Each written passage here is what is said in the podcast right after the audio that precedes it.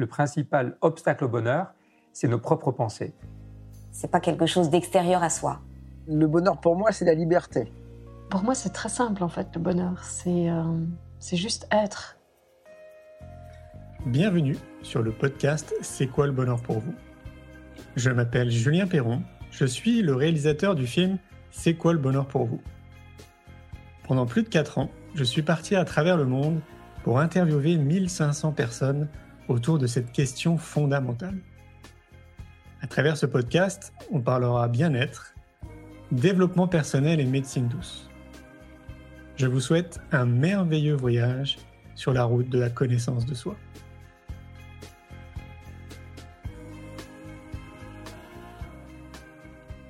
Aujourd'hui, j'ai le plaisir de recevoir Marie-Lise Trécourt.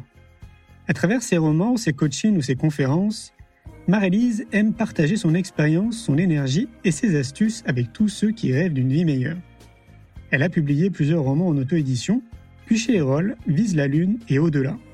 Une vie plus belle que mes rêves, le bonheur est un papillon, pas besoin d'être un super-héros pour réaliser mes rêves et du chaos naît les étoiles.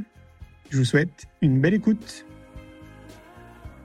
Bonjour Marie-Lise, comment, comment vas-tu? Eh bien écoute, super. Je suis ravie d'être là, ravie d'être euh, avec toi, discuter avec toi et avec tout le monde. Eh ben merci, merci de, ta joie. C'est une joie partagée. Euh, ouais, tu me disais, parce qu'on discutait un petit peu en off avant de, commencer, je vais te laisser te présenter, mais tu me disais que tu en étais déjà quand même à ton douzième roman, à quatre guides. Euh, voilà, donc bon, j'imagine qu'il y a déjà quand même beaucoup de personnes qui te connaissent, mais c'est toujours bien que tu te présentes et euh, bah, qu'on comprenne euh, qui tu es, d'où tu viens, qu'est-ce qui t'a amené à écrire le livre. qui je suis, d'où je viens. Alors, je suis, j'ai commencé, bah, mon premier roman est sorti en 2014, après avoir effectué une carrière dans la communication, euh, dans une société d'assurance pour militaires. C'était très fun. Euh, et donc voilà, je suis devenue écrivain euh, en 2014 avec mon, la sortie de mon premier livre. J'en ai écrit donc 11 par la suite et donc quatre guides pratiques. et ce sont des romans et des guides pratiques de développement personnel. Donc, ça m'a conduit, j'allais dire presque naturellement, à mon deuxième métier, qui est coach professionnel, coach en évolution professionnelle et personnelle. Et de cette manière-là, j'ai l'impression de pouvoir apporter, euh, euh accompagner les personnes vers leur évolution, c'est pas c'est pas le mot que je cherche, mais en tout cas euh, sur leur chemin, que ce soit à travers des romans pour ceux qui préfèrent les romans, des guides pour ceux qui préfèrent les guides, ou en coaching pour ceux qui préfèrent ce moyen-là. Ok. Quelle est la différence euh, pour toi entre un roman et un guide, qu'on comprenne? En fait, euh, ça dépend vraiment du, lecteur. Il y a des lecteurs qui aiment bien s'identifier à un personnage, euh, s'émouvoir avec lui, et puis il aime bien euh, être dans une histoire, une vraie histoire, une vraie intrigue, et euh, il va en extraire ce qu'il souhaite lui à son niveau de, au moment où il en, est de sa lecture, il va prendre ce qui l'intéresse.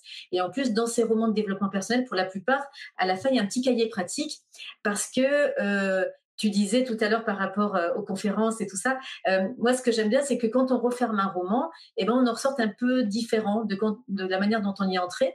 Et donc, quand on ferme ce roman-là, eh ben, on puisse si on le souhaite, faire ces petits exercices-là pour approfondir ce qu'on a compris lors du roman, enfin, lors de la lecture. Donc, il y a ça. Et il y a des personnes qui, elles, sont peut-être plus pragmatiques, en tout cas qui ont besoin d'un accès plus immédiat. Elles ont besoin de trouver leur ikigai, puisque j'ai écrit un livre sur l'ikigai, et elles vont répondre aux questions, et in fine, elles vont trouver leur ikigai, et ça leur suffit, c'est très bien comme ça. Donc voilà la différence. Mais euh, par exemple, j'ai écrit un roman dans lequel aussi je fais allusion à l'ikigai. Donc voilà, ça se mmh. rejoint. Ok, ça veut dire que l'ikigai, c'est euh, comme une ligne directrice pour toi? C'est euh, ce, qui, ce qui te guide dans, dans l'écriture de tes romans et de tes guides?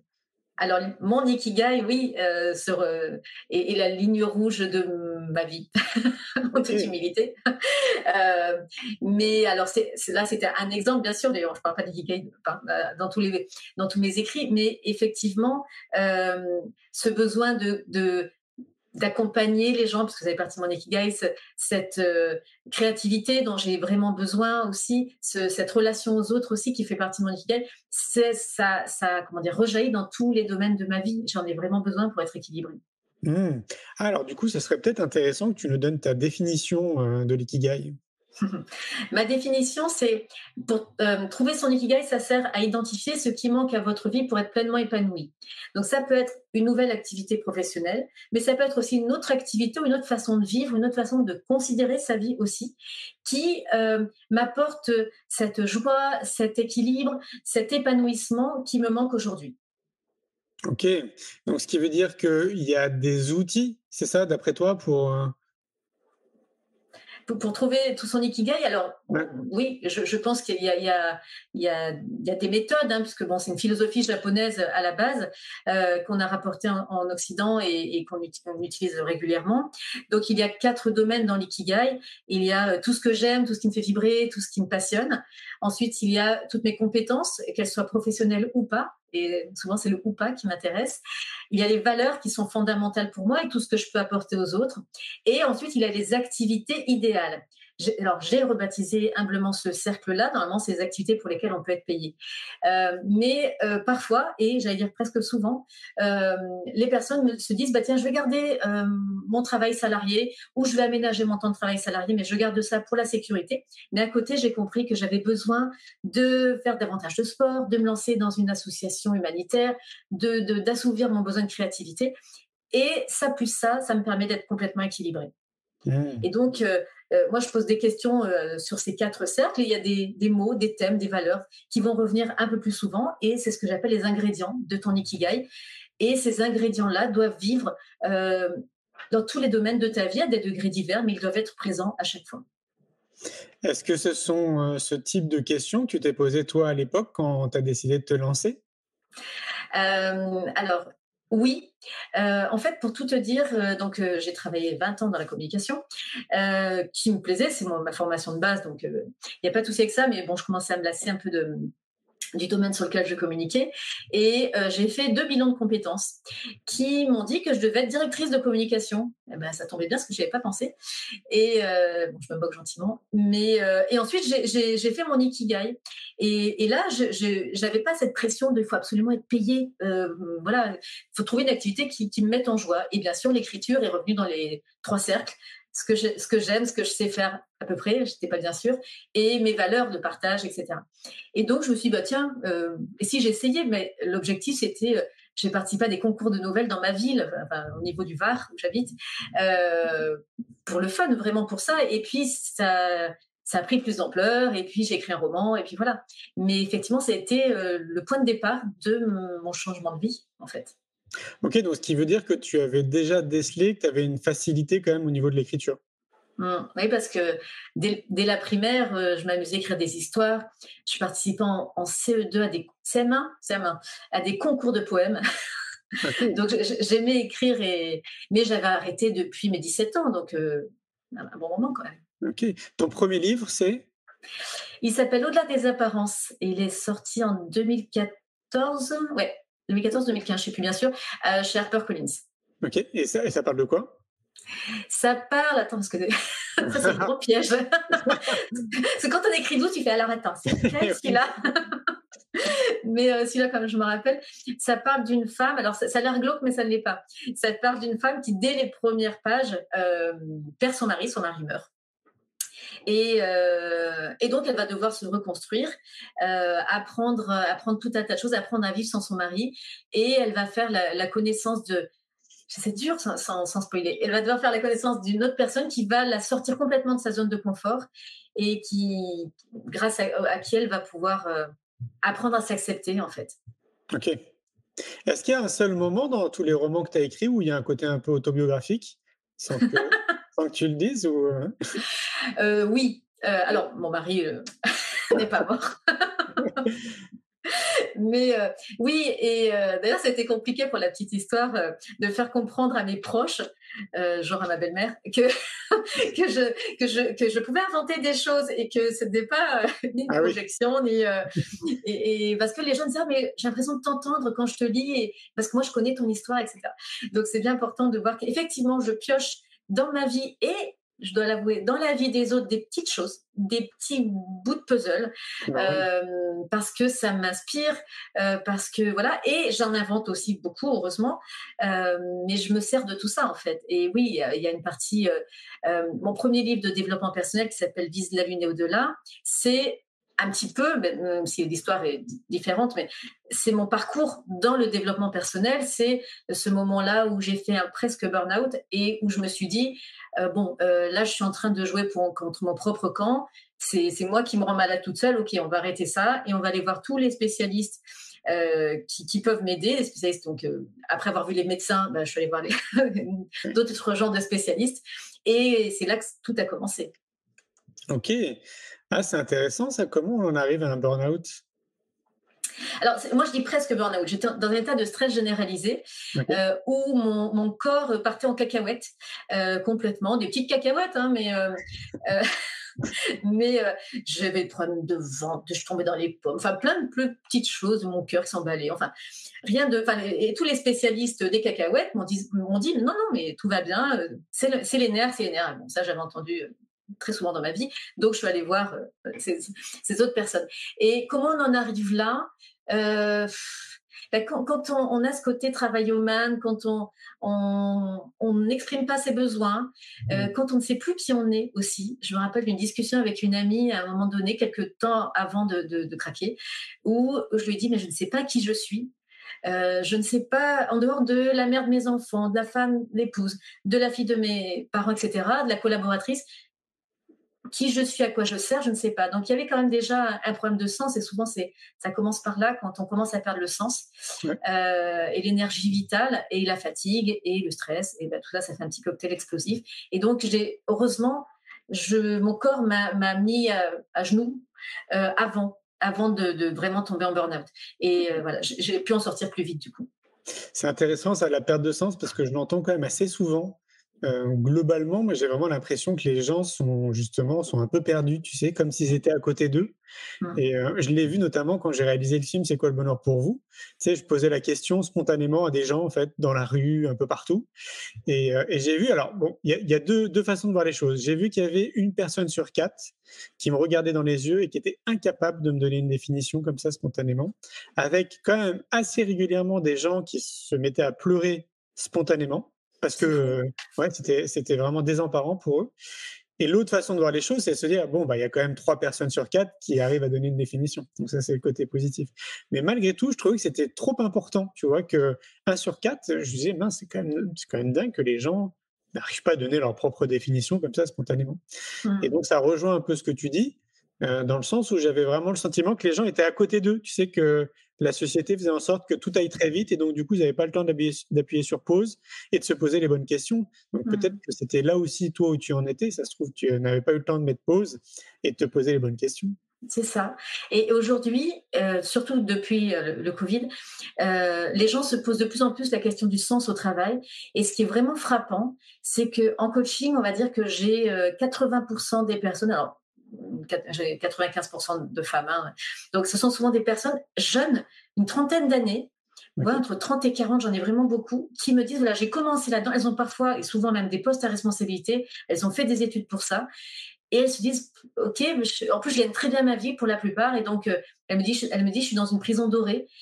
Et, et j'ai perdu le sens. Je m'ennuie.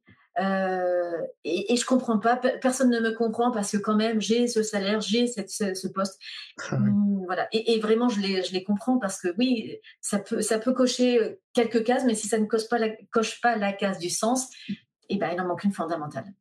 Mais oui, ça je l'entends encore, mais plein de fois. Et effectivement, dans des, dans des profils que tu viens de citer, souvent quand même, enfin en tout cas de ce que je constate moi dans mon entourage, hein, c'est que c'est des gens qui, a priori, hein, aux yeux de la société, ont tout ce qu'il faut pour être heureux, mais en fait pas du tout. quoi. C'est-à-dire mmh. y a, je pense qu'il y a une graine à un moment donné qui a dû être semée, et ils doivent se poser des questions quelque part sans s'en rendre compte. Mmh. C'est ça. Et ils se sentent incompris, un peu, un peu seuls. Ouais. Euh, c'est ça qui, qui, qui, est triste pour eux, elles, parce qu'elles osent à peine me dire euh, pourquoi elles viennent me voir, et, parce, comme si elles culpabilisaient d'avoir ces états d'âme-là. Parce qu'il y a quelques temps, euh, on nous disait, voilà, tu étudies, tu as un job, tu fais ce job-là dans la même boîte toute ta vie et tu t'estimes heureuse, et hop, après tu meurs. bon, je, je schématise, mais... Mais c'est ça. Et là, elle, elle ose dire, ben non, en fait, moi, ça me va pas ce plan. Et, c'est vrai, et je trouve ça génial de faire ça à 30 ans, honnêtement. Moi, je l'ai fait un peu plus tard, mais c'est top. Carrément. C'est bien de le dire parce que 30 ans, tu vois, c'est à peu près justement aussi ce que je constate, c'est cette nouvelle génération mmh. euh, qui a besoin de donner du sens. Euh, notamment aussi parce que le game, il a changé maintenant. C'est aux entreprises de se vendre auprès des, euh, des, personnes qui cherchent un job et pas l'inverse. Et donc, et donc, du coup, bah, justement, cette génération, elle, elle, a envie de donner du sens. Elle est prête à quitter son job du jour au lendemain si ça lui convient pas. Et donc, du coup, bah, ouais, ça, ça change un peu les règles du jeu. Quoi. Et c'est compliqué pour les employeurs de, de s'adapter. Là, je travaille avec une DRH. Elle me dit, mais je suis dépourvue. Je, les ai en face de moi. Je ne comprends pas. Je comprends. Bah ouais, c'est normal. C'est logique. Mais moi, je trouve que c'est plutôt bon signe pour l'humanité et pour la planète. Oui, oui. Mmh. Et puis pour euh, l'évolution, enfin, l'évolution de manière euh, personnelle et collective, de se dire, ben voilà, euh, aujourd'hui c'est ça qui me passionne, euh, c'est vers là que j'ai envie d'aller, que je peux donner le meilleur de moi-même, et demain ça sera peut-être complètement autre chose, et c'est génial et c'est ok. Euh, et, je trouve que cette plasticité, je ne sais pas si on peut appeler ça comme ça, des, jeunes aujourd'hui, cette facilité à entrevoir plusieurs vies professionnelles. Alors ça déconcerte les parents, je te cache pas, bah en ce qui me concerne, mais mais je l'applaudis dès demain parce que ben, voilà, on se remet en question à chaque fois aussi. C'est courageux de, faire ce, choix-là. C'est ça, ouais. C'est comme si, euh, je sais pas si tu as entendu ce terme slasher et slasher. Ouais, voilà, c'est ça, ouais. Ça, mm. il y en a de plus en plus. Hein. Pour ceux qui ne mm. savent pas, les slashers, ce sont des personnes qui ont plusieurs activités euh, sur une seule et même semaine et qui ont cette capacité et surtout ce goût. Hein, et c'est une vraie appétence hein, pour, euh, pour faire plein de choses très différentes parce que ça correspond à leur profil, tout simplement. Mm je, crois que je suis slasheuse, ah. euh, auteur, coach, formatrice. je fais des conférences aussi. Et je crois que toi aussi, d'ailleurs, vu toutes les étiquettes, que, les étiquettes, casquettes que, j'ai vues sur ton compte, euh, on est deux slasheurs. ah oui, oui ça ne m'étonnerait pas. D'ailleurs, il y a un bouquin, hein, pour ceux qui ne le savent pas. Moi, je ne l'ai jamais lu, hein, mais je sais qu'à un moment donné, j'avais euh, une collègue qui était un peu perdue. elle était tombée sur un livre, justement, qui est dédié aux slasheurs. Et donc, du coup, ça l'avait vraiment rassurée parce que ça lui, ça lui permettait de rentrer dans une communauté, quoi, en gros, quoi, de, pas, de comprendre comment elle était. Euh, et, mmh. et, ça veut dire quoi? Ça veut dire que ton livre, ça a été un peu comme une thérapie, du coup? Mes livres. Ah, Alors, ce qui est très rigolo, c'est que quand j'écris, vraiment en phase d'écriture, euh, presque je ne suis pas présente dans l'histoire. Enfin, euh, oui, même si j'ai pioché dans ma vie ou des choses comme ça, mais ou dans ce que j'ai appris, compris, partagé avec les autres. Mais ce qui est très rigolo, c'est que j'écris le livre, on le corrige, il sort. Et parfois, je peux être amenée, euh, bon, rarement à le relire, mais c'est plutôt dans la phase de correction d'ailleurs, c'est même avant la sortie. Donc, c'est souvent, comme tu sais, euh, ben, pour les guides pratiques, c'est un peu plus raccourci le temps. Pour un roman, les temps sont plus longs. Et donc, parfois, je relis le roman euh, cinq mois, six mois après l'avoir terminé et envoyé. Et donc là, je, relis une phrase, donc une espèce de conseil que je donne, et, là, je me dis, ça serait pas mal que tu le suives, ce conseil-là. Pile poil là, ça serait vachement bien. et je m'en suis pas rendu compte au moment où j'écrivais en fait. Et, et, donc c'est rigolo comme si mon inconscient euh, m'envoyait des messages et que moi je partage avec les autres et, et voilà j'ai besoin de les, de les, suivre aussi de temps en temps. Ouais, ben, ça m'étonne pas. Comment ça se passe pour toi le, travail d'écriture? C'est euh, alors tu sais parce que je vois j'ai quand même un certain nombre de potes euh, auteurs autour de moi. Il y en a pour qui ils vont dire, ces genre, ils sont canalisés, par exemple. Et donc, du coup, c'est super fluide et ils écrivent, mais ils peuvent terminer un bouquin en quelques semaines, voire en un mois. Euh, puis il y en a d'autres, ça va être, ils ont besoin de se mettre dans une bulle. Donc, ils ont des lieux comme ça en France ou à l'étranger. Ils vont aller s'isoler pour, tu vois, pour s'immerger, en fait, dans ce qu'ils ont envie de produire. Il y en a d'autres qui vont le faire comme ça au fur et à mesure de leur activité. Euh, euh, une heure par-ci, une heure par-là. Toi, toi ça, se passe comment? Un mélange de tout ça. Ah, c'est-à-dire, alors moi, je, j'aimerais canaliser, je trouve ça génial. Les gens, presque, alors j'exagère, hein, presque ils n'ont rien à faire, on leur envoie le message et je trouve ça génial. Mais, mais je dois dire que parfois c'est le cas aussi. C'est-à-dire que, alors j'écris quasiment uniquement dans cette pièce, dans mon bureau, euh, et au calme ou avec une petite musique que je choisis en fonction de l'émotion que je veux ressentir. Euh, je ne saurais pas écrire dans du bruit, etc. Et euh, aujourd'hui, comme je suis slasheuse, je, je me réserve des plages dans mon agenda pour pouvoir écrire, mais c'est ça n'arrive jamais que j'écrive pendant une semaine entière, même si j'aimerais, mais voilà. Euh, et donc, je, je construis un vague plan euh, quand je commence pour me donner confiance et puis pour un peu structurer mes idées. Un plan que je ne suis pas de toute manière, mais bon, ça me permet de me lancer sur les rails.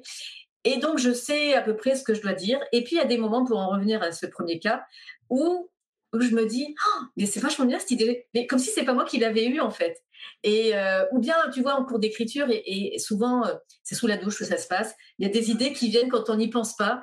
Et euh, c'est au moment où on lâche prise, on fait des choses par automatisme. Et, et, voilà, ou bien en cours d'écriture, c'est comme si quelqu'un m'avait soufflé une idée et presque je pourrais me retourner et dire oh, c'est vachement bien, si j'adore. ah ouais, je vois tout à fait. La mais alors, du coup, c'est compliqué quand tu es sous ta douche, tu fais comment? Tu arrêtes de bouger bah, je vais vite écrire surtout après. Ah mais euh, il, se passe aussi une autre chose, c'est que euh, en fait j'écris mon chapitre du lendemain la veille au soir. C'est-à-dire que j'éteins la lumière, et là, je me dis, bon, alors on en est là. Demain, bon, ça va globalement parler de ça. Euh, et donc, je, je, me dis par quoi j'attaque. Euh, la scène d'ouverture, par exemple. Et là, là, j'ai des idées qui viennent un petit peu toutes seules, euh, voilà. Qui... Et c'est dans cet état-là que les meilleures idées viennent, cette espèce de semi-conscience, semi-réveil. Et euh, le problème, c'est que quand une idée m'enthousiasme, tu vois, une idée qui n'est pas de moi, euh, souvent. Et, et, là, je ah ouais, c'est génial, dans mon lit toute seule. Hein. Et je, bouge dans tous les sens et, je m'enthousiasme toute seule en disant ah ouais, puis je préfère ça et ça et ça. Donc, bien sûr, va trouver le sommeil derrière. Bon, bah là, c'est encore autre chose. Je dors très peu quand, quand j'écris. Mais donc, voilà, c'est un mélange de tout ça, de, de, de raison, de, de, de construction intellectuelle, de lâcher prise et de quelque chose d'autre. Voilà. Ouais, je vois. Oui, c'est vrai, c'est un peu ce que j'ai ressenti aussi. Euh, alors moi, c'est pas sous la douche quand j'ai les idées, c'est quand je marche. Ah. Ouais, quand je me retrouve notamment en pleine nature, que je fais de la rando par exemple. Euh, souvent là, j'ai plein, j'ai plein d'idées qui arrivent. Euh, ça me le fait aussi quand je vais faire du vélo. Je crois que moi, c'est quand je suis en mouvement en fait, quand je fais du vélo, ah. de la marche. Sur le vélo, c'est compliqué de prendre des notes du coup. Hein. ouais, c'est pas évident. Mais tu sais ce que je fais? En fait, je m'arrête et je m'envoie un mail. Ah ouais, génial. Ouais. Pas de vocal. Ouais, c'est ça. Si tu, maintenant, tu peux parler à ton téléphone. En vocal, voilà, d'accord. Ouais, ouais c'est ça, exactement. Et je m'envoie. Parce que sinon, je sais que ça va me sortir de la tête et qu'après, je vais penser encore à autre chose. Donc, euh, je le fais euh, quasiment sur le moment. Ouais. Alors, j'ai une théorie par rapport à ça. Ce à quoi je pense la veille au soir, donc hein, dans mon lit, euh, je note pas. et je me dis, hmm. si l'idée reste là demain matin, c'est qu'elle était bonne. Si elle est, si elle, est partie, c'est qu'elle n'était pas bonne et elle avait raison de partir. Ah, excellent. C'est dangereux, hein, mais, J'aime bien ces petites astuces d'auteur. je, vais retenir, je te dirai là. Je te dirai, je, ah je te dirai, pourquoi, pas, effectivement. Euh, ok, et donc, euh, euh, dans tous ces romans-là que tu as écrits, j'imagine que tu as eu quand même beaucoup de retours des lecteurs et des lectrices. si je comprends bien, c'est quand même beaucoup de lectrices. Oui, la plupart. Mmh. Est-ce que à l'heure d'aujourd'hui, tu arrives à identifier à peu près le, profil de, tes lecteurs? Mmh. Ce sont alors des femmes en âge, je sais pas, on va dire que ça commence à 30 ans et jusqu'à 60, et, des personnes qui sont des elles ne s'intéressent pas toutes au développement personnel parce que en fait je, viens du roman à la base mes premiers romans mais cinq premiers romans sont des, des vrais romans, euh, c'est-à-dire avec une intrigue, une fiction. Enfin, oui, c'est de la fiction il y a des retournements de situation. Enfin, c'est un roman. Et pour mon sixième roman, Vise la lune au-delà, j'ai injecté du développement personnel à l'intérieur. Donc, il y a des personnes, même si elles n'aiment pas ça ou que ça ne les passionne pas plus que ça, elles peuvent lire l'histoire et euh, point. Donc, euh, donc, il y a des personnes qui sont plus, qui ont plus d'affinité avec le développement personnel, qui cherchent aussi à, à, à s'ouvrir vers autre chose ou à comprendre certaines choses en elles. Voilà, donc ce sont un peu des, voilà, il y a les deux catégories de personnes. Euh, et euh, j'allais dire que ce sont les meilleurs lecteurs, lectrices du monde parce que quand je les vois en salon, elles ont toute la banane et, euh, et, ça fait plaisir à voir cette ouverture, cette chaleur. c'est quelque chose en commun. Et même, tu vois, je vois sur mes réseaux sociaux, j'imagine que toi, c'est exactement pareil. Ben, on s'attire les, ce genre de personnes-là et c'est top. Bah oui, complètement. Ah oui, moi, c'est ce que je dis. je sais bien qu'avec le temps, je me suis créé un microcosme. Mmh, c'est ça. Mmh. Forcément, hein, c'est sûr. Mmh. Et d'ailleurs, moi, j'invite aussi tout le monde à faire la même chose. il vaut mieux se créer son propre monde, hein, son propre microcosme, entouré de, bah, de personnes qui nous correspondent, en tout cas de ce qu'on a envie de voir dans notre propre monde. Moi, j'invite vraiment les gens à faire la même chose parce qu'effectivement, ça, ouais, ça change quand même beaucoup de choses. plutôt que de se laisser happer par le mindset général, par le mood dans lequel la société se trouve si on part du principe, tiens, tu me diras d'ailleurs si tu es d'accord, moi j'ai l'impression qu'il n'y a pas vraiment une réalité. Si on est 8 milliards d'individus à l'heure d'aujourd'hui, il y a peut-être 8 milliards de mondes différents. Qu'est-ce que tu en penses? 8 milliards de, de, de, perceptions du monde ou de mondes parallèles? On, parle de quoi, la physique quantique On parle de quoi? Pas de mondes parallèles, c'est un autre sujet. Mais effectivement, ça pourrait être intéressant. Non, de perception du monde. Ah oui, c'est ça. Il y, a, il, y a, plein de perceptions du monde différentes et, et c'est ça que, que, qui me passionne aussi. J'utilise un autre outil euh, dans mes coachings au-delà de l'ikigai qui s'appelle l'énéagramme, qui est l'étude des, ah neuf personnalités et, et, qui est génial parce que j'explique aux personnes que en fonction de leur énéatype, c'est comme ça qu'on dit, euh, elles ont une vision du monde qui est complètement différentes. Par exemple, euh, je vais rentrer dans, un restaurant et c'est du vécu. La personne avec qui je vais être va focaliser sur tout ce qui va pas, donc le perfectionniste, sur tout ce qui va pas, une autre, elle va focaliser sur les dangers potentiels, donc ça s'appelle loyal, qui, aime bien euh, anticiper les dangers. Et euh, une autre qui va, qui va se dire, bah, tiens, il y a plein de trucs géniaux, et bon, on va bien manger, et là, c'est l'épicurien. Et, et on parle tous de la même scène, du même restaurant. Donc oui, euh, tu vois, il y a au moins neuf perceptions différentes en fonction de notre énéatype. Et bien sûr, en fonction de notre histoire, de notre société, de notre culture, il y en a encore plus. Mais, et, et je trouve ça génial euh, l'énéagramme parce que ça permet tellement d'être tolérant envers les autres. Et maintenant que je connais bien ça et que j'arrive plus ou moins à percevoir les des personnes, même s'il y a des, parfois des comportements ou des façons de penser qui, peuvent avec lesquels je suis pas forcément en accord ou qui peuvent me surprendre c'est bizarre quand même. Mais et moi je vois négatifs qui a derrière je dis ah ouais c'est passionnant j'observe ça euh, et, voilà. Donc oui pour répondre à ta question il y a très certainement 8 milliards de perceptions du monde Mmh. Alors c'est bien que tu parles de l'énéagramme, c'est un sujet aussi qui me passionne, euh, dans la mesure où euh, quand j'ai commencé à m'intéresser à moi, donc comme je te le disais en off, ou je sais pas si je l'ai dit en direct, tu sais, j'ai commencé très tôt, euh, vers l'âge de 10 ans, et donc du coup à un moment donné, l'énéagramme est arrivé sur mon passage, c'était un bouquin, et c'était notamment à la période où j'ai créé mon entreprise, donc tu vois, ça devait être vers l'âge de 23 ans, et donc c'était un énagramme qui était destiné au monde de l'entreprise. Et moi, ce qui m'intéressait, c'était justement de comprendre les gens avec lesquels j'allais bosser. Quoi, mmh Et j'ai vraiment aimé cette approche. Et puis après, par la suite, je suis tombé sur euh, plein d'autres choses pour me rendre compte, euh, bien évidemment, à l'heure d'aujourd'hui, qu'en réalité, il y a plein d'approches très différentes. Toi, c'est l'énagramme, puis pour d'autres, ça va être, je sais pas, l'astrologie, par exemple. Mmh ou la numérologie. Euh. Ou la numérologie, voilà, etc. toi, tu dis que tu t'es très concentré là-dessus. Est-ce que c'est vraiment ton filtre dans la vie de tous les jours ou est-ce que tu utilises autre chose? Par exemple, à un moment donné, je suis tombé aussi sur la synergologie. Tu sais, c'est l'étude de la gestuelle dans la communication. Mmh. Paraît-il que c'est au moins 70% du message qu'on a envie de transmettre. alors, si tu as analysé mes gestes depuis le début, je suis mal, alors est-ce que j'arrête pas de faire ça? Bah Non, parce que tu sais, tu es beaucoup figé. ah oui, je suis euh, désolée. Mais est-ce que tu t'es intéressé à ça, par exemple, à la synergologie? Alors non, enfin oui et non, parce que dans mes études de communication, on a abordé bien sûr ce, thème-là de, du non-verbal, euh, mais je devrais peut-être m'y intéresser, ça me permettrait de moins bouger les, les mains. Mais euh, j'habite dans le sud, alors peut-être que j'ai ah, pris cette habitude-là. C'est italien peut-être? Peut-être, oui. mais euh, non, j'ai différents filtres, bien sûr, pour, pour appréhender le monde et les autres, mais c'est vrai que celui-ci J'aurais adoré connaître à 23 ans mon énéatype. Ça m'aurait tellement facilité les choses. J'adore ça. Mais, mais voilà, aujourd'hui, euh, c'est en, bonne partie euh, ce qui m'aide à comprendre le fonctionnement des autres. Et, et c'est ce que je partage dans mes coachings, justement, en expliquant voilà, si tu fonctionnes comme ça, si tu réfléchis comme ça, c'est très certainement et, et c'est pas une obligation, du fait de ton énéatype, mais on n'est pas dans une case. Enfin voilà, je suis très attention à ça, euh, à ne pas mettre des gens dans des cases en disant que tu es enfermé là-dedans, parce que bien sûr, euh, ce n'est pas le cas. Oui, bah, justement, c'était un peu la transition où je voulais en venir. C'est que finalement, moi, j'en étais arrivé à une conclusion en me disant que c'était peut-être un peu restrictif. Tu sais, mmh. euh, de dire non, mais c'est pas possible, il peut pas que avoir neuf types de profils mmh. sur 8 milliards d'individus à l'heure d'aujourd'hui, quoi. Et mmh. donc, c'est pour ça que je me suis dit que c'était intéressant, du coup, de s'intéresser aussi à d'autres choses pour étoffer davantage, tu sais, la perception. Euh, euh, carrément. ouais, on est d'accord. Ouais. carrément. Puis en plus, on n'y a pas de neuf parce que euh, on a les sous-types. Je ne vais pas rentrer dans le truc, mais on a les sous-types, on a les ailes, les flèches qui nuancent tout ça. Un 2, c'est pas qu'un 2, ça peut être plusieurs 2. un 2, c'est la touriste. pardon. voilà, donc, mais, mais effectivement, au-delà de ça, ça nous donne une indication sur notre mode de fonctionnement et c'est pas la, la Bible, c'est pas la vérité absolue. Hein. Ouais, complètement.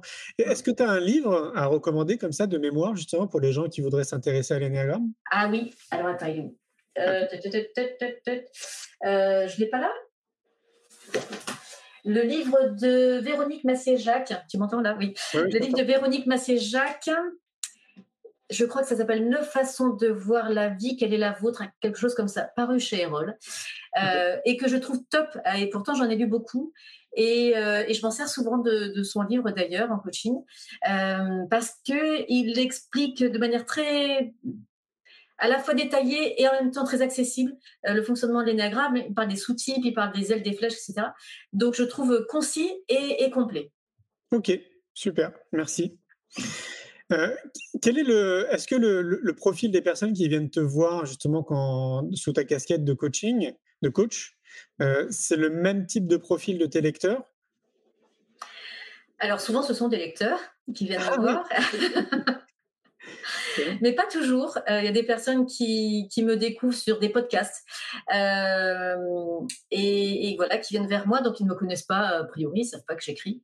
Euh, oui, on va dire que ce sont souvent les mêmes, encore que si, ce sont des personnes qui s'interrogent sur elles-mêmes, hein, qui, qui, ont cette envie de changer, mais qui ne trouvent pas encore les clés pour faire ce changement-là. Elles ont juste besoin qu'on leur donne un petit coup de pouce pour voir la clé. Mais...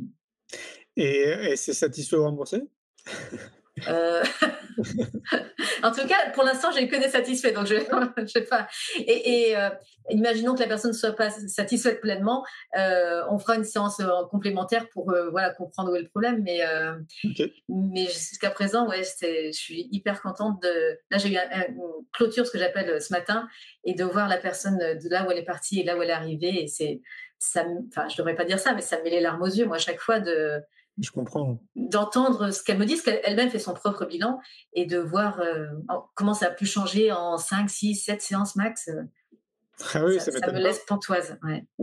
Est-ce que tu proposes des stages aussi hein, en groupe? Alors, euh, ça fait un moment que j'ai plus pris le temps de le faire. J'ai organisé les journées essentielles euh, ici dans le Var euh, sur des thématiques, se reconnecter à soi ou prendre confiance en soi. Et je compte bien en, en, en organiser d'autres prochainement. Et okay. peut-être même sur deux, trois jours, euh, j'aimerais bien faire ça. Ouais, c'est une bonne idée parce que moi je trouve que le, euh, la force du groupe quand même est très est différente. Ouais, on est d'accord. Ouais. Hein. Ah ouais. Non, puis les, les, synergies qui se passent entre les personnes, il y a, il y a bien sûr le thème, etc., ce, ce que moi j'ai préparé à l'avance et tout ce que j'ai pas préparé, et c'est ça le plus bah oui. enrichissant. C'est toute tout cette euh, énergie, synergie qui se passe entre les personnes. Et ouais, non, c'est c'est fatigant à organiser, mais ça apporte tellement d'une énergie en même temps positive que c'est top. C'est bien de le dire que c'est fatigant à organiser, je trouve, parce que je crois que les gens ne se rendent pas forcément compte. En même temps, on ne peut pas forcément leur demander non plus. Hein. Non. Mais c'est vrai que c'est beaucoup de temps et d'énergie. Euh, J'allais dire plus d'énergie que de temps, j'ai l'impression. Parce que moi, j'ai toute une période où j'ai organisé des séjours vélo, yoga et méditation. Donc on, on, partait pendant une semaine, on en a fait neuf comme ça, des séjours, c'était génial, on était des groupes de 12. Et effectivement, quand je terminais la semaine, euh, J'étais content quand même que ça se termine. J'imagine. J'imagine. Parce que même sur une journée, je le, je le vois bien, c'est euh, des jours de préparation euh, avant et, cette journée-là qui va. Et quand, quand ça se termine, effectivement, tu es content de rentrer. Donc, j'imagine même pas après une semaine de vélo en plus. Oui, oui, c'est ça. Mmh. Mais, mais c'est vrai que par contre, de voir les, comment les gens se transforment mmh. et repartent, mais complètement, euh, j'allais dire, hein, vraiment différents de ce qu'ils étaient euh, une semaine avant, là, pour le coup, c'est vraiment. Euh, enfin, je sais pas, le terme qui me vient à l'esprit, c'est jouissif. Je sais pas si c'est le bon terme. Oui, mais, mais c'est ça. Ouais, en tout cas, c'est gratifiant. Ouais. Et, et, et, et moi-même, j'ai fait une retraite très récemment, yoga et méditation dans un petit coin perdu près du lac du Verdon, euh, okay. un endroit top. Et moi-même, je suis restée quatre jours. Euh, et, et je suis, alors je suis plus la même, c'est peut-être excessif, mais en tout cas j'ai beaucoup appris encore sur moi, et c'est ça que j'adore en fait. Euh, continuer à apprendre sur soi tous les jours et comprendre que ouais dans notre tête il y a cette croyance limitante. Ah oui mais là du coup je peux la et, et je trouve c'est un terrain de jeu d'exploration qui est génial. Et, euh, et je pourrais, je pourrais, je pourrais saouler tout le monde autour de moi avec ces sujets-là. Mais mais voilà, moi j'aime aussi participer à ce genre d'atelier euh, et d'expérience. Cool, Mmh. Ça, c'est cool parce que j'ai pas l'impression que ce soit le cas de beaucoup de, de, professionnels qui sont dans l'accompagnement. parce que j'en ai rencontré des milliers et des milliers. Tu sais, j'ai organisé des rencontres où je les fédérais dans des villes, dans 17 villes. J'ai fait ça pendant 7 ans et, donc bah, tous les mois, enfin, ouais, c'était énorme. Ah oui, j'ai rencontré des milliers et j'avais vraiment l'impression de l'époque. En fait, j'ai tout arrêté en 2017 quand le film est sorti. C'est quoi le bonheur pour vous? Et la petite conclusion euh, parmi d'autres que j'avais tirée, c'était j'avais le sentiment que la plupart des professionnels mettaient beaucoup d'énergie et je pense quand même qu'ils devaient être bons dans ce qu'ils faisaient pour accompagner les autres, peu importe hein, ce qu'ils faisaient en, termes d'activité, mais qui s'oubliaient un petit peu sur le trajet. Ah, tu vois? Mmh. Je ne sais pas si tu as pu constater des choses comme ça, toi, autour des, professionnels qui sont dans ce milieu. Alors, j'en connais pas autant que toi, donc j'ai moins de recul là-dessus. Euh, et, je, crois que pour rester euh, aligné avec les autres et avec soi, c'est bien de se remettre en question en permanence. Peut-être que moi je le fais trop, mais mais c'est pas grave parce que c'est ma ce que j'appelle en coaching on appelle ça la stratégie de succès. Euh, même si c'est ça bouscule de temps en temps et souvent même, c'est comme ça qu'on évolue, je pense. Et, et, et, et d'ailleurs, je me positionne jamais en enfin jamais peu en tant que sachante. Moi, je, dis toujours voilà, voilà ce que moi j'ai expérimenté, voilà ce que j'ai compris, voilà l'outil que je vous propose. Et jamais je dirais c'est ça qu'il vous faut. Si vous faites pas ça, vous allez mourir. Non, expérimentez. Ne me croyez pas sur parole. Testez ce que je vous propose. Ça marche très bien, génial. Ça marche pas, passe à autre chose. Mais, mais euh, qui on est pour dire je vous connais alors je vous connais pas je vous connais c'est ça qu'il vous faut ben non j'en sais rien j'en sais rien c'est clair donc euh, un peu d'humilité et, euh, voilà on peut suggérer faire connaître voilà amener la connaissance des autres euh, certains outils et tant mieux s'ils s'en emparent, tant mieux si ça leur correspond. Mais j'écris des livres pour des milliers de personnes. Je n'ai pas la prétention de dire que je connais ces milliers de personnes et que je sais ce qu'il faut. Bah oui qu'elle fasse, bien sûr. C'est important de le dire, effectivement. C'est important parce qu'il euh, y a tellement de pratiques euh, à l'heure d'aujourd'hui, tellement d'outils. Je pense qu'il y en a vraiment pour tout le monde. Et puis, dès qu'on rentre en contact avec euh, un professionnel, ce qui joue aussi beaucoup, pour le coup, c'est euh, ce qui se passe entre les deux personnes. Mmh. C'est euh, ce, cette connexion qui se fait euh, sur de l'intuitif personnel. Quoi. C'est voilà, est-ce qu'on se sent bien? Et c'est beaucoup ça, moi, je trouve, qui va faire la différence au-delà de, de la méthode, de l'outil que propose la personne. Ouais, je crois que moi, j'appelle ça une question d'énergie. Oui. je pense que les personnes qui viennent vers moi, que ce soit pour les livres ou le coaching d'ailleurs, ce sont des, des, des personnes qui sont sensibles à mon énergie, qui pensent que que l'énergie que j'ai, c'est pas forcément la leur, mais elles en ont besoin pour euh, évoluer. Ah, j'aime pas ce mot. pour, pour avancer. Euh, et, et, c'est vrai, j'ai de la chance d'avoir beaucoup d'énergie et j'adore la partager avec les gens et les motiver et euh, leur insuffler cette énergie-là. Et, et, voilà, je pense que on, les rencontres ne se font pas par hasard. elles sont toutes à dessein. On est bien d'accord, ouais. Mmh. Alors, tu es, autrice, Marie-Lise, mais est-ce que tu es aussi lectrice? Oui, bah oui. Alors, euh, alors pas une grande lectrice. Quand je vois des, des, des, chroniqueuses qui lisent genre un roman par semaine, c'est pas mon cas. Et pas du tout. mais, mais oui, je lis beaucoup. Ok. Est-ce que tu as un ou deux livres là qui te viennent à l'esprit, les derniers que tu as lus, euh, que tu as envie de recommander? je, je, viens de finir un livre et d'ailleurs je vais écrire à l'auteur parce que j'étais, j'ai vraiment beaucoup aimé son livre. Ça s'appelle La science des miracles je crois que son nom c'est Anna Sandrea, quelque chose comme ça, qui a, je crois qu'elle a monté le, sommet de la conscience. Ah oui, d'accord, je vois qui c'est. Oui. Voilà. Et euh, j'ai trouvé son livre top. Elle a des choses qui, que, que, je pouvais savoir, mais qui étaient très utiles à, me rappeler. Et, voilà, j'ai trouvé ça vraiment top. Euh, quel autre livre j'ai lu qui m'a enthousiasmé dernièrement?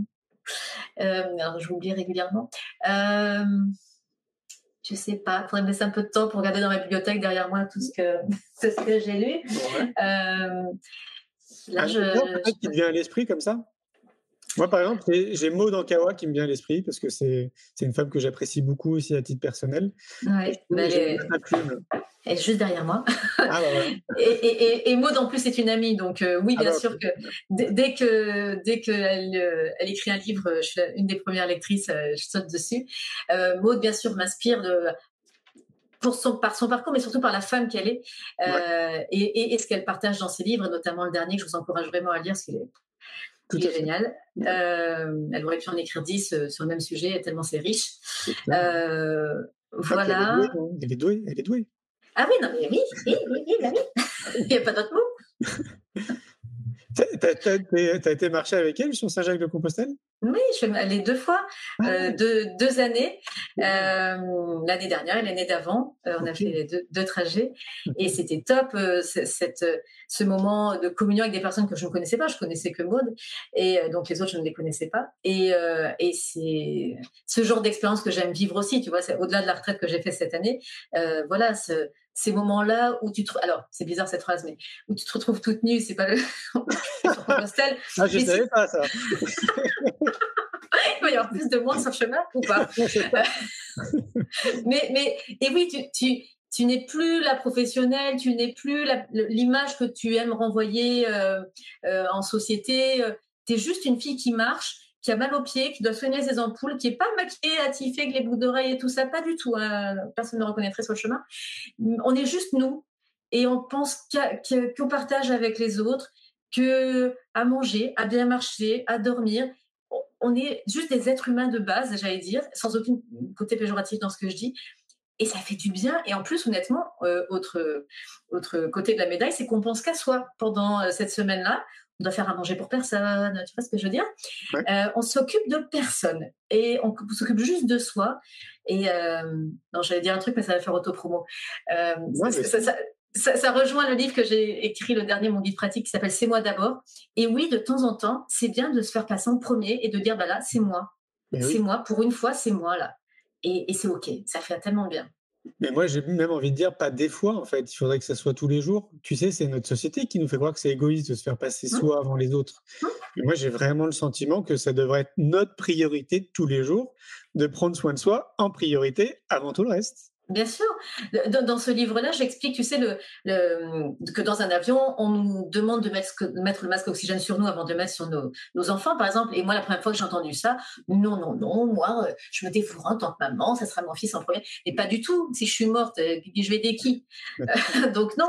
Et euh, c'est bien d'avoir suffisamment d'oxygène, pour reprendre la métaphore, et, et d'énergie et de bonheur pour pouvoir aider les autres. Parce que si j'arrive à moitié épuisée, aigrie, en colère, etc., mais je, je, je- je vais être détestable. Donc ça ne sert à rien. C'est clair. Je vais aider personne. J'ai- J'aimerais qu'on revienne sur Saint-Jacques-de-Compostelle. Quand tu as fait euh, donc la première rando, est-ce que c'était ta toute première rando ou est-ce que tu avais déjà fait des randos euh, auparavant? J'en ai fait quand j'étais jeune avec mes parents, donc autant dire que Ah ça oui. fait longtemps. Et que mon niveau de sport, euh, tu vas pas aimer ce que je vais dire, parce que je sais que c'est important pour toi, mais que mon niveau de sport était quand même assez lamentable.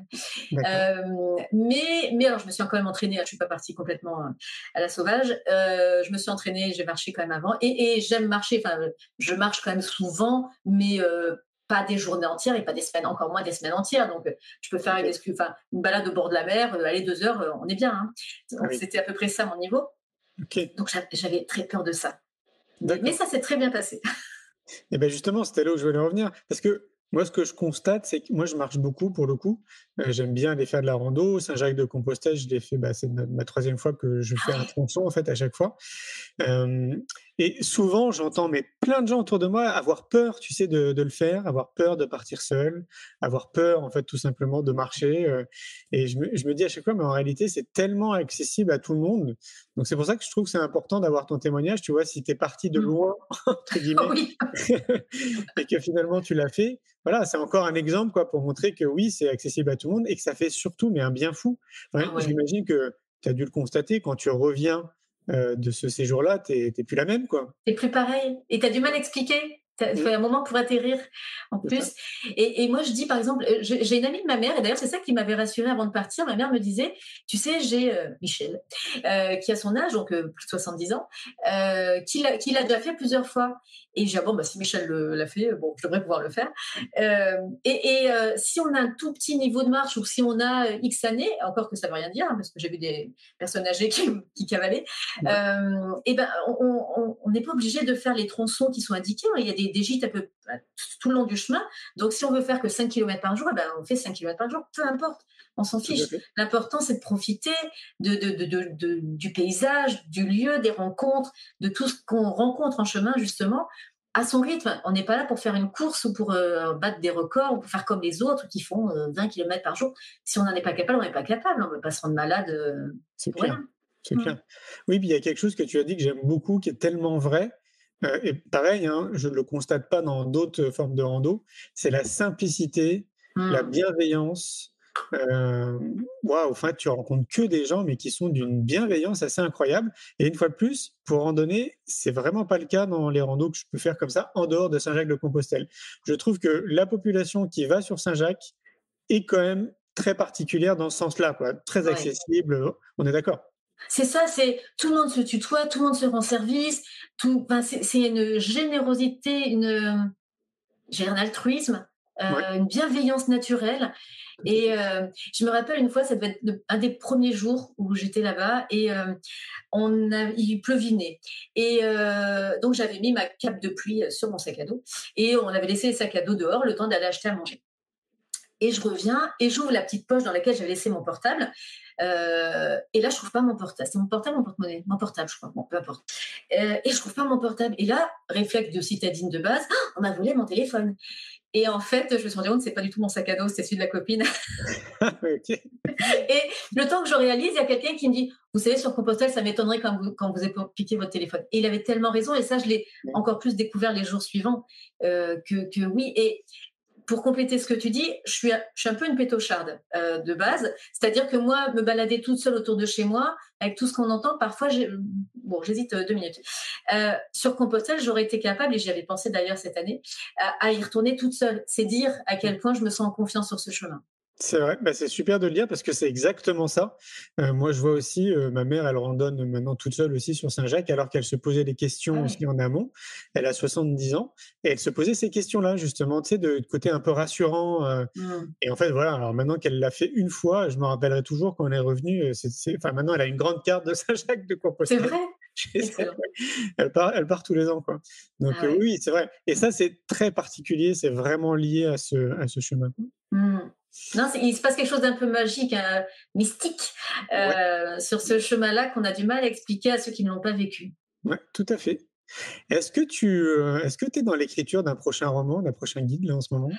Euh, là, je suis, je viens juste de commencer, euh, je viens juste de le soumettre à mon éditrice pour tout te dire. Euh, Wow. Je suis dans l'écriture d'un- guide pratique, euh, guide pratique, et euh, et j'ai un, un autre roman en tête euh, qui va suivre parce que j'ai un peu de, enfin, je peux faire les deux en même temps, mais euh, bon, euh, voilà, je vais, je vais cert- certainement l'entamer là au mois d'août.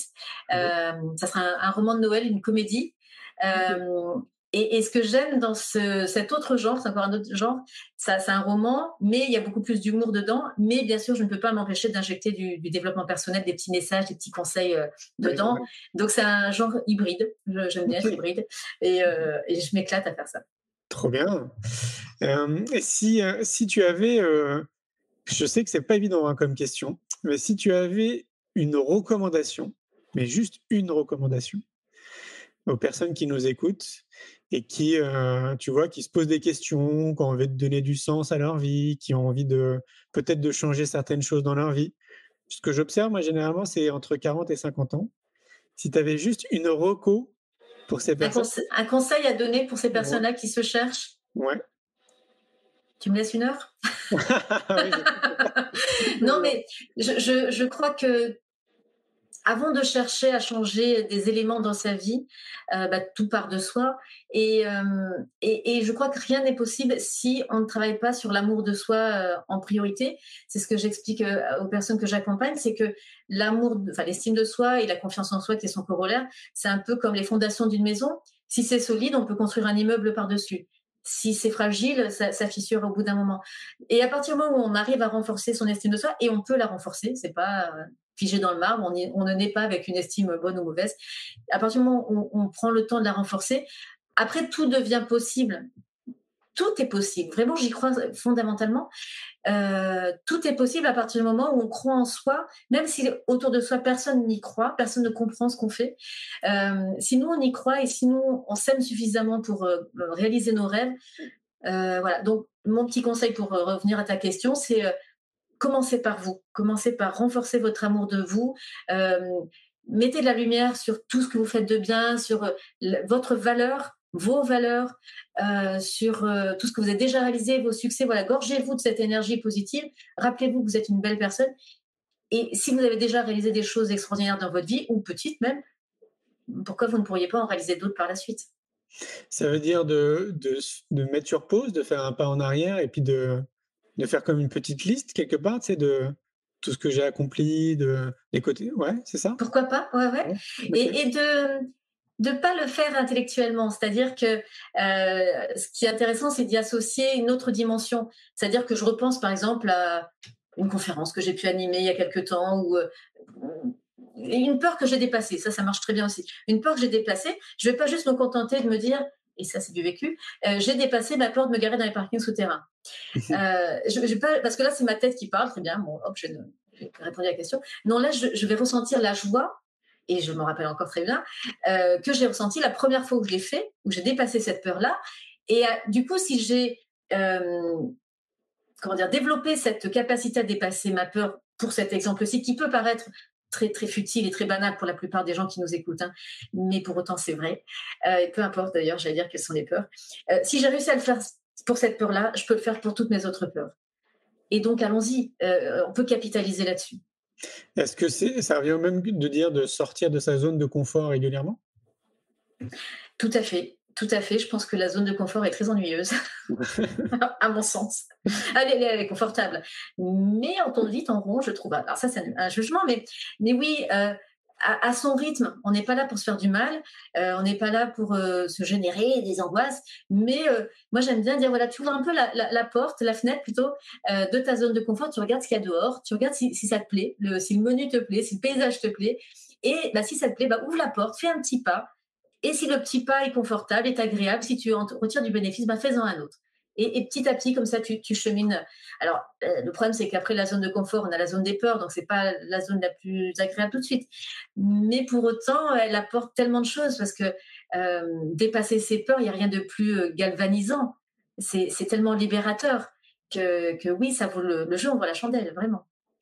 Est-ce que, est que parmi tes lecteurs et tes lectrices, il y a euh, bah, une personne qui est tombée sur ton livre un peu par hasard, qu'on va dire, tu sais, qui ne te connaissait pas, ou euh, tu sais, j'imagine, elle est en train de flâner dans une librairie, puis hop, euh, ton livre, un de tes livres tombe, hop, elle le ramasse, elle se dit, oh tiens, ça a l'air d'être intéressant, elle le lit, et terminée la lecture, elle t'écrit en te disant, écoutez, merci, votre livre, il a changé ma vie, parce que bah, il n'y a pas un seul moment où tout ce que j'ai lu était évident, mais voilà, le fait de le lire, quoi, ça, ça m'a remis les idées en place, quoi, on va dire. Tu as déjà eu ce genre de retour hein? J'ai la chance d'en avoir eu beaucoup et, euh, et, en plus à un moment donné, je, je, je proposais, à, enfin je mettais, je mets toujours mes, mon adresse mail à la fin des livres, donc ça permet vraiment aux gens de, de, de me répondre et je les encourage, les encourage à faire ça. Euh, mais parfois, parfois voilà, c'est fait de manière très très spontanée. Et pour moi, chaque fois que je reçois ce genre de message, c'est un prix Goncourt. Enfin, franchement, à mon avis, le prix Goncourt n'a pas autant de saveur que ce genre de message-là. Quand on, dit euh, euh, c'est grâce à ce livre-là que j'ai compris et que j'ai pris cette décision ou que j'ai changé un truc dans ma vie, mais j'ai les larmes aux yeux, faut pas voir dans quel état je suis. Donc, euh, et d'ailleurs, c'est après avoir écrit ces premiers, après avoir pardon reçu ces premiers retours-là, que je me suis dit je vais aller encore plus loin et je veux faire du développement personnel. Enfin, je vais ah intégrer oui. le développement personnel dans mes romans parce que avant c'était un petit peu plus euh, là, je ne pas dire timide, mais en tout cas, c'est moins présent, euh, voilà, euh, notamment dans, Le bonheur est un papillon. Euh, mais voilà, j'ai reçu un, message dont je me rappelle encore, c'était Sandrine qui me l'avait envoyé, je me rappelle encore de son prénom. Et, c'est, alors, il y avait, un, contexte compliqué. et quand j'ai lu son message, je me dis, mais voilà, ça, je veux en avoir tous les jours, ce genre de message-là. Et, voilà, j'ai poussé le curseur encore plus loin. Mmh. Donc, du coup, on pourrait peut-être recommander aux gens qui nous écoutent et qui aimeraient, tu sais, faire un petit pas comme ça, bah de commencer peut-être par l'un de tes livres. Oh mon Dieu, tu vas me demander d'en proposer un seul sur, sur les 16 C'est ça. ah oui, je dois choisir un de mes enfants, très bien. mon Dieu, euh, c'est hyper dur. Et quand je suis en salon, on me pose cette question-là. Et, et j'en dis, mais laissez-vous inspirer par la couverture. je quand ouais. on touche. oui, non, je comprends. Moi, je, moi, je dirais, je pense quelque chose aussi d'équivalent. Euh, laissez-vous guider par votre intuition. Quoi. C'est ça, mais en fait, c'est ça. C'est de ça qu'on parle. Et, euh, et alors, je, après, euh, si vraiment la personne n'est pas connectée à son intuition, alors je, j'essaie. Je, Est-ce que vous aimez les romans de développement personnel? Oui, non. Alors, tu vois, je fais en entonnoir. Ah oui. Est-ce que vous aimez les, les, romans ou les guides pratiques? Est-ce que donc en fait, et encore une fois, comme je disais tout à l'heure, j'ai pas un conseil qui est valable pour tout le monde, j'ai pas un livre qui est valable pour tout le monde. Il y a des personnes qui adorent un de mes romans, des lecteurs, qui s'appelle Otage de ma mémoire. C'est mon troisième roman. Ouais, troisième roman, c'est un thriller psychologique Alors, un thriller sans, sans sang et tout ça, c'est vraiment un, suspense plutôt. Euh, et il y en a qui sont fans de ça, qui sont très très éloignés de mes comédies de Noël, bien entendu. Donc, ça dépend vraiment du lecteur que vous êtes. Euh, je ne sais pas répondre à cette question. Moi, j'aime bien l'idée de se laisser porter par son intuition.